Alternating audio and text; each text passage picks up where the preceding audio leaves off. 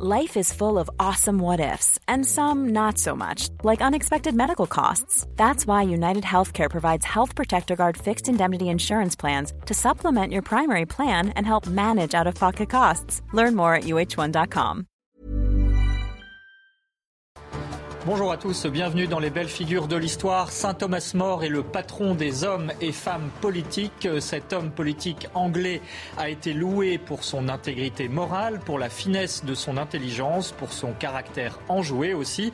Bref, l'homme est le chrétien accompli de la Renaissance dans l'Angleterre d'Henri VIII. Sauf que son attachement à la vérité du mariage et à la vérité de la liberté de l'Église face à l'État lui a valu la mort et la mort sur l'échafaud. Qui était-il, ce modèle d'homme d'État On en parle avec l'abbé Vincent de Mello. Bonjour mon père. Bonjour. Merci d'être avec nous. Et avec Véronique Jacquet. Bonjour Véronique, vous êtes journaliste. Alors Véronique, commençons justement cet itinéraire de Saint Thomas More par sa jeunesse, marquée par une profonde crise spirituelle. C'est donc un modèle d'homme d'État devenu saint, mais il faut euh, justement remonter à sa jeunesse pour comprendre sa psychologie. Oui, c'est un homme brillant qui a été tiraillé entre l'action et la contemplation. Donc, de fait, ça a donné une grave crise spirituelle quand il avait 24-25 ans, parce qu'il est né en 1478. Il lit beaucoup Saint-Augustin, il veut se faire moine, il fait une longue retraite dans le couvent des Chartreux à Londres. Mais, cela dit, il n'y a pas trace d'un engagement monacal. Hein. Alors, il se rend compte qu'il n'est pas fait pour vivre la solitude qui accompagne la vie monastique. Et puis, il se rend compte aussi qu'il ne va pas pouvoir vivre chastement. Alors, il se marie avec une jeune femme, très jeune femme, parce qu'à l'époque on se mariait très très jeune, qui s'appelle euh, Jane Colt, avec qui il a quatre enfants, mais elle meurt à l'âge seulement de 23 ans un mois après, il épouse une veuve et mère de deux enfants qui s'appelle Alice Middleton et il s'attache par la suite à donner vraiment l'image d'un patriarche familial extrêmement pieux. Et pour comprendre le personnage et comprendre plus tard son engagement politique, après cette crise spirituelle, il faut savoir qu'il vient d'une famille aisée de marchands.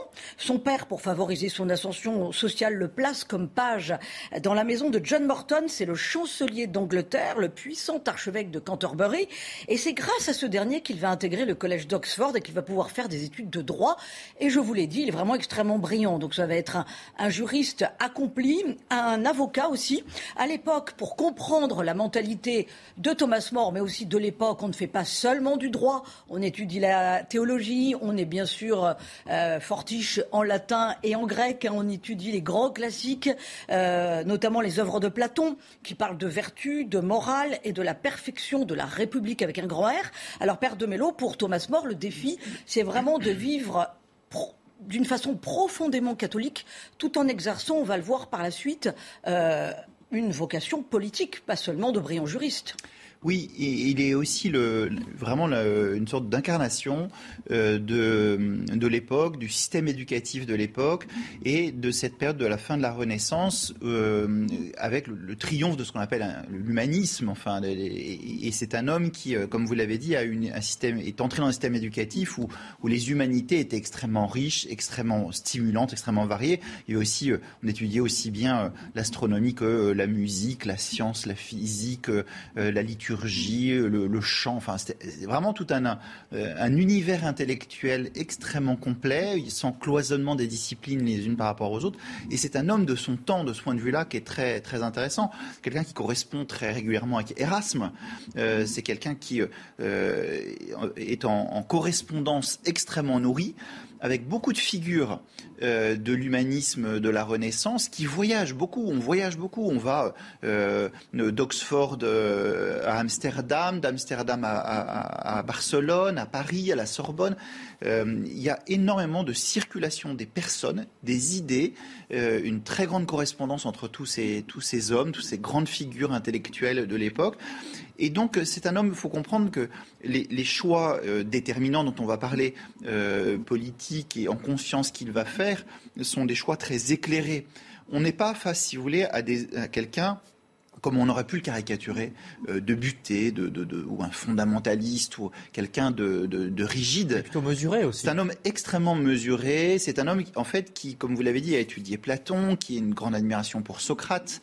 Et euh, Erasme parle de Saint Socrate, vous voyez, euh, qui est perçu dans, ce, dans cet univers intellectuel comme une sorte de prophète du monde païen comme si d'annonciateur du Christ du monde païen. à ce moment-là, c'est comme ça qu'on perçoit Socrate. Et donc Socrate, c'est l'homme des vertus et de l'équilibre. Euh, et on veut euh, finalement incarner dans sa vie, dans ses milieux intellectuels, la vertu euh, et ce que l'homme peut acquérir comme vertu au maximum sans tomber dans une sorte de volontarisme pélagien. en tout cas, on veut incarner la vertu, l'homme sage. Et véritablement, saint Thomas More fait partie de cet univers-là et il en est une très très belle incarnation. Et pour autant, euh, l'époque est quand même aussi à un certain nombre d'inquiétudes, notamment d'un point de vue religieux, spirituel, puisque c'est euh, l'émergence de la réforme protestante. Euh, comment est-ce que cela se passe du point de vue des catholiques, donc parce que Thomas More est catholique, en Angleterre à cette époque? L'Église catholique anglaise, est-ce que c'est parce que l'Angleterre est une île Je ne sais pas, mais en tout cas, est traversée par une crise importante, une crise des mœurs ecclésiastiques, euh, une formation du clergé qui est très inégale, un haut clergé et des dignitaires de l'Église qui sont euh, qui sont des juristes, mais qui sont des, qui sont des administrateurs, mais qui ne sont pas euh, des hommes qui ont le soin des âmes. il faut comprendre que l'Église traverse, l'Église pour le coup pas que d'Angleterre, traverse une crise considérable. Euh, la réforme protestante, en 1517, c'est la date euh, la plus connue, la, symbolique hein, de, la rupture de Luther. Euh, L'Église catholique est en, proie à une, vraie crise et a besoin de se réformer spirituellement. Thomas More en est conscient. Euh, et euh, il sait euh, quelles, sont les, il, sont les difficultés de l'Église. Il porte en haute estime la vie consacrée, la vie religieuse, les, ecclésiastiques, mais il n'est pas, pas, du tout naïf sur l'état du clergé. Hein. Et puis on est dans un univers qui est bouleversé intellectuellement aussi et spirituellement. La découverte du nouveau monde on ne mesure pas aujourd'hui, euh, est, une, euh, est, un, ébranlement intellectuel et, spirituel. Euh, il y a le développement des sciences, il y a cet humanisme qui amène une sorte de forme d'idolâtrie aussi de ce que l'homme peut parvenir à faire. on est dans un sentiment de toute puissance humaine aussi qui gagne les cœurs. Et donc, la, foi euh, on, prend, vraiment, euh, euh, prend cher, on pourrait dire, enfin en tout cas, est ébranlé dans beaucoup de cœurs. Et, il va falloir que l'Église se réforme, tout le monde le sent bien. Alors il y a ceux qui vont réformer en rompant avec elle, et ceux qui vont la réformer, les, réformer l'Église de l'intérieur par la conversion personnelle par leur sainteté. Alors justement, Véronique, Thomas More, dans ce contexte, apparaît comme un champion ou le champion de la défense du catholicisme qui se sent donc attaqué par la réforme protestante. Oui, et avec une ascension euh, politique fulgurante. Jusqu'à l'âge de 33 ans, en 1510, il partage son temps entre son métier d'avocat et son siège de député à la Chambre des communes, où il se fait remarquer. Alors, il se fait remarquer pour deux raisons. Bon, la première, c'est qu'il est extrêmement brillant. La seconde, c'est qu'il commence à connaître la gloire avec les ouvrages euh, qu'il écrit. Euh, et le livre qui va lui apporter la gloire, c'est l'Utopie, qu'il a écrit à l'âge de 40 ans en 1516. Utopie en grec, cela signifie nulle part, utopos. Alors le livre est divisé en deux parties. Il y a une critique de la vie de cour, des lois injustes, de la pauvreté, et puis il y a la seconde partie qui raconte ce qui est un petit peu euh, ubuesque pour l'époque, on n'avait pas l'habitude, hein, mais une société communiste finalement où la propriété privée est abolie, où tous les hommes et les femmes sont égaux. Ils s'habillent d'ailleurs de la même façon, et c'est un monde qui est gouverné uniquement par la providence divine et l'immortalité de l'âme. Alors on ne saura jamais fondamentalement si Thomas More euh, partageait les idées qu'il écrit dans son livre. Mais il y a une forme de dénonciation de l'intolérance religieuse de l'époque. Et là, il va falloir que vous nous éclairiez, euh, Père Vincent de Mello, parce que il entre au Conseil royal et il devient chancelier en 1529. Il sera chancelier pendant trois ans. Fait exceptionnel, c'est un laïc, alors que normalement c'est toujours un religieux qui est chancelier. Ensuite, avant de devenir chancelier, il combat l'hérésie protestante que vous avez commencé à évoquer à travers sept livres écrits en cinq ans. Ça ferraille sec hein, contre le protestantisme. Euh, et euh, d'ailleurs, Luther, là dans le collimateur, hein, disons les choses à l'époque. Hein, euh, et quand il devient chancelier, il se, et chancelier, il se fait encore plus féroce. Il applique les ordres du roi Henri VIII, hein. mais quand je dis qu'il se fait vraiment féroce, c'est qu'il fait brûler les livres des hérétiques et qu'il ira jusqu'à faire brûler vif certaines personnes jugées hérétiques. Alors non seulement il applique la législation, mais dans son fort intérieur de catholique, il y a aussi cette idée très politique à l'époque bah, qu'il vaut mieux faire brûler des hérétiques parce que quelque part, on veut le salut de leur âme et donc on veut leur éviter la damnation éternelle. C'est comme ça qu'il faut comprendre les choses, Père de Mello. C'est compliqué pour nous, hein, de nos jours, de juger une telle époque et de tels hommes. Oui, alors ce serait anachronique de, juger cette époque avec nos catégories actuelles. Euh, il faut comprendre que, euh, avant d'avoir écrit l'Utopie, c'est quelqu'un qui a fait des conférences sur la cité de Dieu étant étudiant déjà, des conférences extrêmement brillantes. Donc il a étudié Saint-Augustin et donc il a réfléchi sur la question entre le, rapport entre le temporel et spirituel, les deux cités, et sur l'importance du salut. Euh, Saint-Augustin écrit euh, La cité de Dieu au moment où l'Empire s'effondre. Et donc, euh, face à cet effondrement, cet ébranlement, qu'est-ce qui reste? Le salut opéré, donné par le Christ qui nous sauve, qui de toute façon, lui, ne disparaîtra pas comme les empires et les royaumes. L'utopie, c'est un, ouvrage qui a une partie satirique en fait. S'il s'appelle Utopie, c'est qui sait que c'est une utopie? C'est une sorte de république de Platon chrétienne. Euh, aucun de nous ne voudrait vivre dans la République de Platon, je peux vous dire, parce que la République de Platon, euh, une dictature, c'est une dictature, c'est absolument épouvantable. Où il y a une sorte de, justement, euh, c'est l'État providence dirige la vie de tout le monde. Hein, L'État est Dieu. Voilà. Lui, il met dans l'utopie Dieu au-dessus de tout et, pas dans le pouvoir politique, ce qui lui donne la possibilité de d'ironiser sur les injustices sociales et politiques, sur les dérives politiques. et donc, en appelant cela l'utopie, il ne court aucun risque d'être un dénonciateur du système en place. Euh, il se protège par cet humour qu'il exerce, qui va jusqu'à la caricature, mais cela lui permet de faire passer un message dans lequel il dénonce euh, les injustices, les dérives, euh, les coteries, la mondanité, les enjeux de pouvoir, les manigances. En quelque sorte, c'est un anti-Machiavel aussi. et donc il, il se pose, lui, dans une comme un chrétien qui veut le salut de l'âme des peuples et qui ne veut pas euh, tomber dans cette, dans, cette dérive euh, que l'on voit, qu'on a pu voir à Florence avec Laurent de Médicis et, d'autres, si vous voulez. Donc, euh, c'est quelqu'un qui, qui veut tracer sa route et, porter une voix originale dans le regard qu'il porte sur la cité, de, la cité des hommes, euh, éclairé par la cité de Dieu. Et pour autant, euh, est-ce qu'on peut considérer que ce livre, Utopia, est une préfiguration du socialisme Parce que euh, Thomas More a figuré en bonne place sur un obélisque au pied du Kremlin à Moscou entre 1918 et 2013 quand même. Ce qui montre que pour les communistes euh, soviétiques, c'était euh, un ouvrage de référence.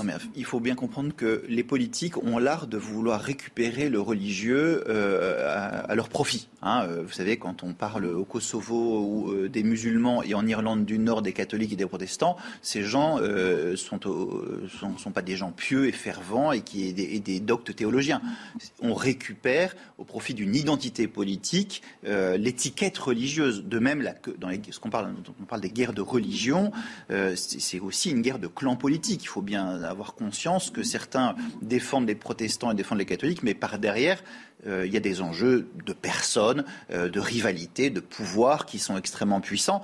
Et le religieux sert bien souvent de prétexte hein, et d'alibi. Donc il faut là-dessus euh, justement euh, faire la part des choses. Faire la part des choses. Et saint Thomas More est un homme libre hein, et, qui veut au contraire défendre la liberté de l'Église, défendre la liberté de conscience, et il s'opposera précisément à ce que la couronne d'Angleterre ait autorité sur les lois de l'Église. Alors c'est précisément là l'enjeu de euh, son travail et finalement de son combat ultime le combat de sa vie. Alors justement, venons-en, euh, Véronique, à euh, la mort finalement euh, de saint Thomas More, qui est martyr pour ses convictions, pour la vérité, puisque devenu chancelier, c'est-à-dire l'équivalent de Premier ministre, on pourrait dire, il doit se prononcer sur un enjeu essentiel, le mariage d'Henri VIII, le roi, avec Anne Boleyn, et il va payer de sa vie son combat. Oui, Henri VIII euh, a épousé en 1509 Catherine d'Aragon, euh, la veuve de son frère Arthur, grâce à une dispense pontificale, mais il n'a pas d'héritier mâle au bout de 20 ans de mariage. Il veut épouser sa maîtresse Anne Boleyn. Alors, euh, il demande à ce que le pape annule son premier mariage. Le pape n'est pas d'accord et Thomas More non plus d'ailleurs. Le roi menace de quitter le giron de l'autorité papale et donc de quitter l'église de Rome. Dans un premier temps, le clergé s'oppose à lui, mais bon, le clergé finalement euh, va prêter allégeance au roi Henri VIII et ce sera finalement ce qu'on appelle le début de l'anglicanisme. Hein. Première étape finalement d'un schisme. Thomas More ne peut pas valider cette idée de se soustraire à l'autorité de Rome. Il est très très attaché à la tradition. Euh, et puis il décide donc, parce que euh, la situation est très inconfortable pour lui, de quitter sa fonction de chancelier officiellement parce qu'il dit je, je suis malade, je suis un petit peu souffrant, il faut que je prenne de la distance. Euh, officieusement, en fait, il se met à écrire de nouveau des ouvrages très polémiques, euh, y compris d'ailleurs euh, contre la position du roi. Et crime de lèse-majesté, il n'assistera pas au couronnement d'Anne Boleyn à cause de son amitié avec la première reine, Catherine d'Aragon, et donc son absence est perçue comme une trahison. Donc il est arrêté en avril 1534, il est enfermé dans la tour de Londres où il écrit encore un ouvrage, c'est dire à quel point il aimait ferrailler, hein, même dans dans des conditions extrêmement compliquées. Et cet ouvrage s'appelle Dialogue du réconfort dans les tribulations. Au terme de son procès, qui est ridicule de partialité, parce que parmi les juges, il y a le frère d'Anne Boleyn et le père d'Anne Boleyn, euh, il est déclaré coupable de ne pas avoir reconnu la suprématie du roi sur l'Église d'Angleterre. Voilà le crime qu'il a commis.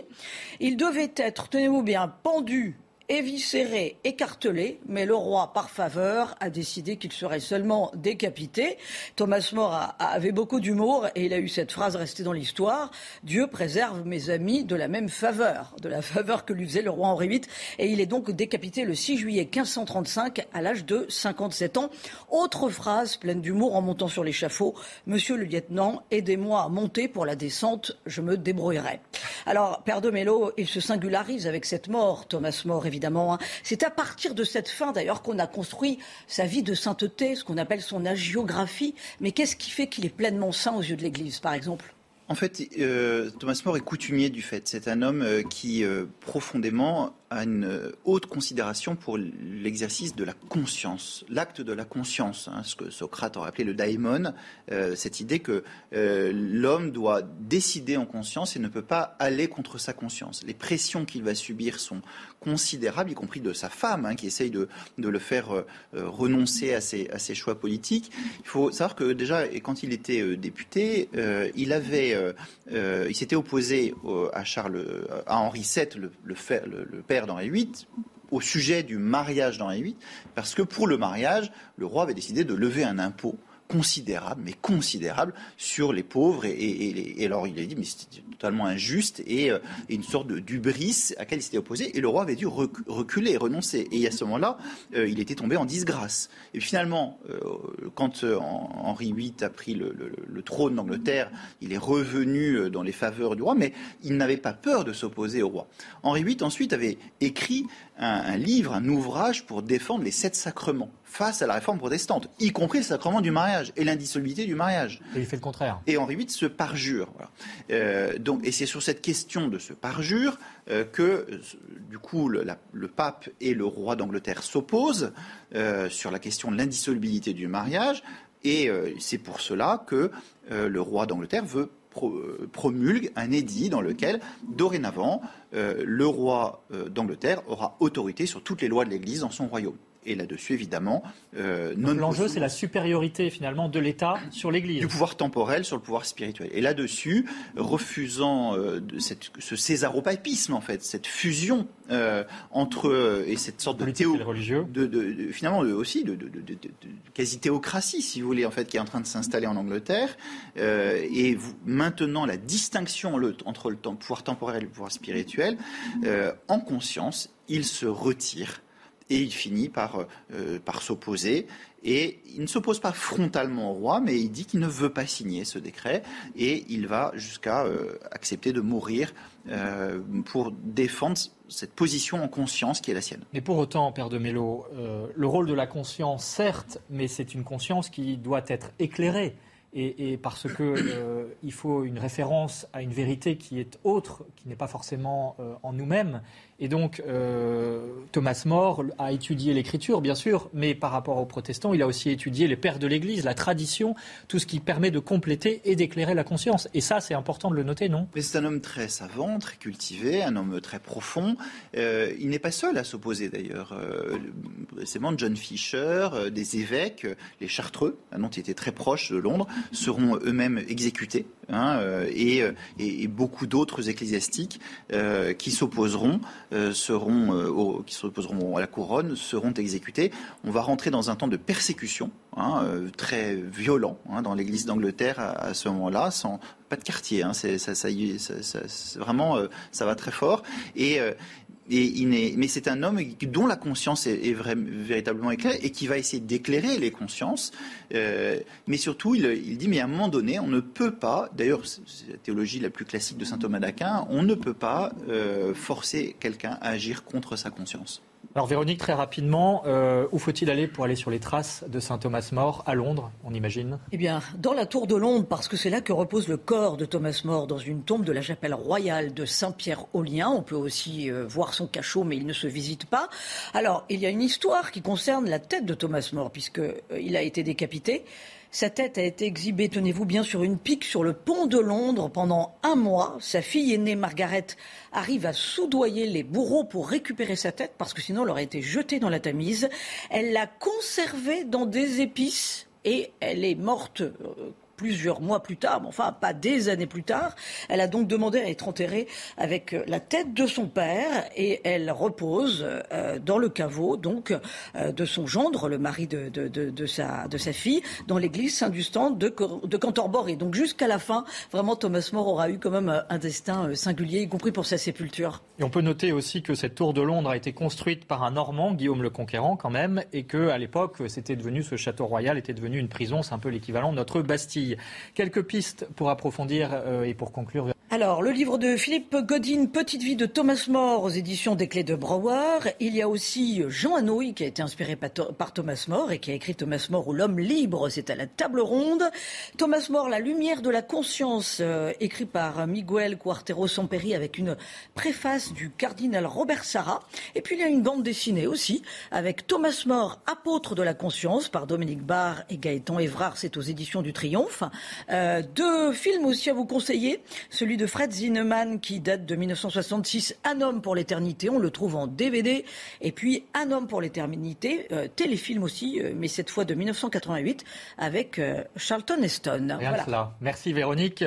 Quelques mots donc pour terminer. Vous signalez donc qu'on fête Thomas More le 22 juin, qu'en l'an 2000 il a été déclaré saint patron des responsables de gouvernement et des hommes politiques. Ça peut servir par les temps qui courent. Il est aussi le patron des enfants adoptés, des avocats, des fonctionnaires et des mariages difficiles. Et puis le dicton du jour aucun homme temporel ne peut être à la tête de la spiritualité. C'est de saint Thomas More. Et c'est effectivement cela le résume bien. C'est ce qu'on a dit au cours de cette émission. Merci Père de Mello. Merci Véronique Jacquet et à bientôt pour une autre, euh, une prochaine prochaine belle figure de l'histoire. Hi, I'm Daniel, founder of Pretty Litter. Did you know cats tend to hide symptoms of sickness and pain? I learned this the hard way after losing my cat, Gingy. So I created Pretty Litter, a health monitoring litter that helps detect early signs of illness by changing colors, saving you money and potentially your cat's life. Pretty Litter is veterinarian developed, and it's the easiest way to keep tabs on your fur baby's health right at home. Go to prettylitter.com and use code ACAST for 20% off your first order and a free cat toy. Terms and conditions apply. See site for details.